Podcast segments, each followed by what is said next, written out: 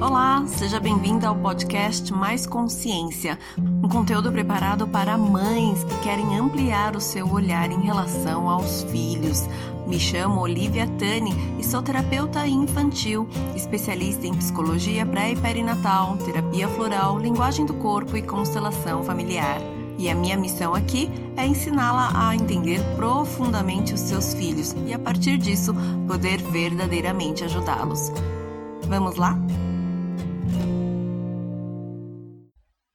Olá, no vídeo de hoje eu vou esclarecer uma grande dúvida que também era uma grande dúvida minha, porque é que os filhos são todos diferentes se eles têm os mesmos pais.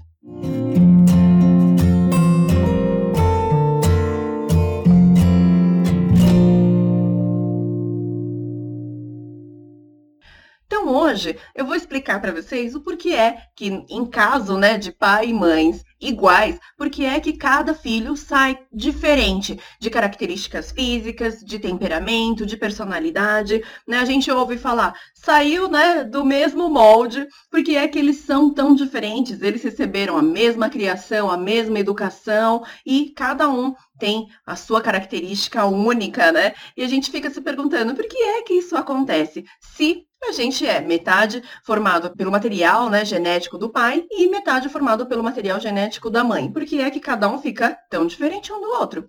E a resposta está, eu fiz aqui uma forma bem didática para ficar visualmente fácil de entender. A resposta está aqui, gente, no sistema familiar.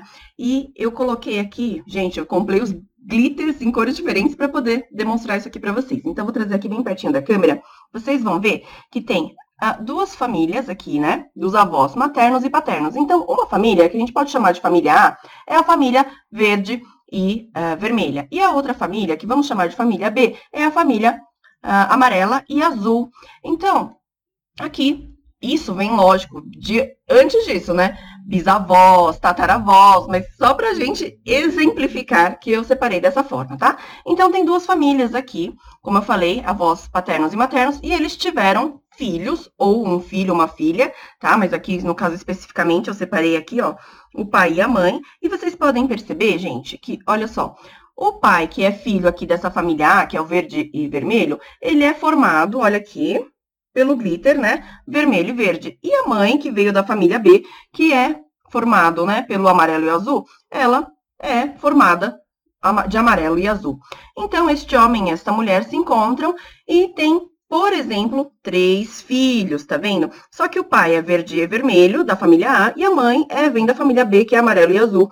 E aí, olha, gente, cada filho aqui, vou colocar bem próximo, eu peguei os glitters, gente, e misturei todas as cores e coloquei aqui jogando aleatoriamente por cima. E vocês podem perceber que todos os três filhos são formados pelas quatro cores, porém nenhum deles é exatamente igual. E em alguns a gente pode até perceber a predominância de algumas cores. Então, ficou claro para vocês?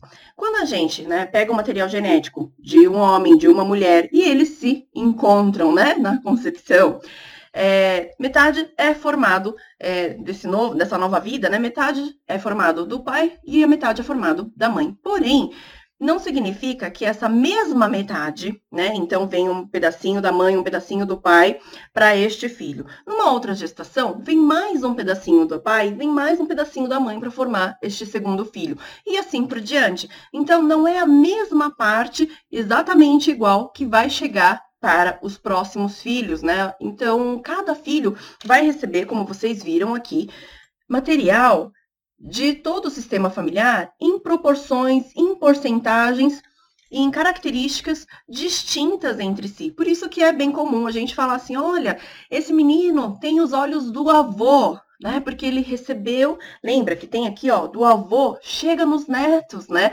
Lógico que aqui para trás, de novo, tem bisavô, tem tataravô, tá? Mas as características aqui dessa geração vão estar nesta geração também. Ai, você tem o nariz da sua avó materna, tem o cabelo do seu avô paterno e assim por diante, justamente porque esta mistura acontece de forma única. Então aqui eu coloquei, por exemplo, três filhos, mas poderiam ser 5, 6, 10, 20 filhos e todos seriam diferentes. Ah, Olivia, mas em caso de gêmeos, se forem gêmeos bivitelinos, né, cada um vai ser diferente aqui, porém, se forem univitelinos, tudo bem que né, eles tendem a ser uma cópia idêntica, mas através de cada vida surge né, uma consciência. E aí você pode chamar de vários nomes, de acordo com a sua crença, um espírito, uma alma, uma energia. E essa energia, consciência, é única, né? Ela não é uma cópia duplicada né, de outra consciência. Não, cada consciência que vai habitar o corpo físico é diferente. Então, só por isso também cada pessoa né, é um indivíduo, por mais que sejam gêmeos univitelinos, ok?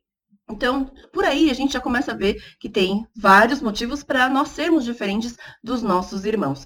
Além disso, enquanto a mamãe está gestando um filho, ela está vivendo uma série de experiências na vida dela. Por exemplo, na primeira gestação. É uma mamãe de primeira viagem, ela está insegura. Pode ser que a situação do relacionamento né, ainda não estivesse estável, pode ser que ela ainda estivesse estudando no início de carreira. Então, ela está vivendo uma série de situações, passando por uma série de sentimentos. Esses sentimentos vão fazer parte, vão compor a base de personalidade, de temperamento deste este bebezinho que está em formação.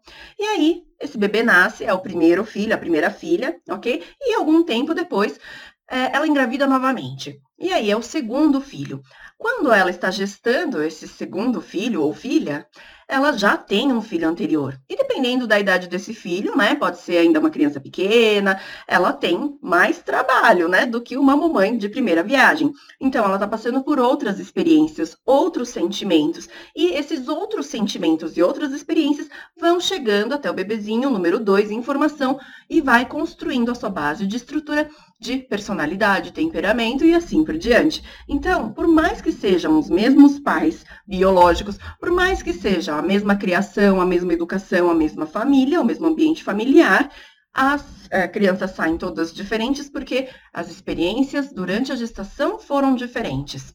É, porque também o material genético, as informações que vêm, como vocês viram, são diferentes. São iguais, mas são parcelas, né, aspectos diferentes que chegam em cada vida.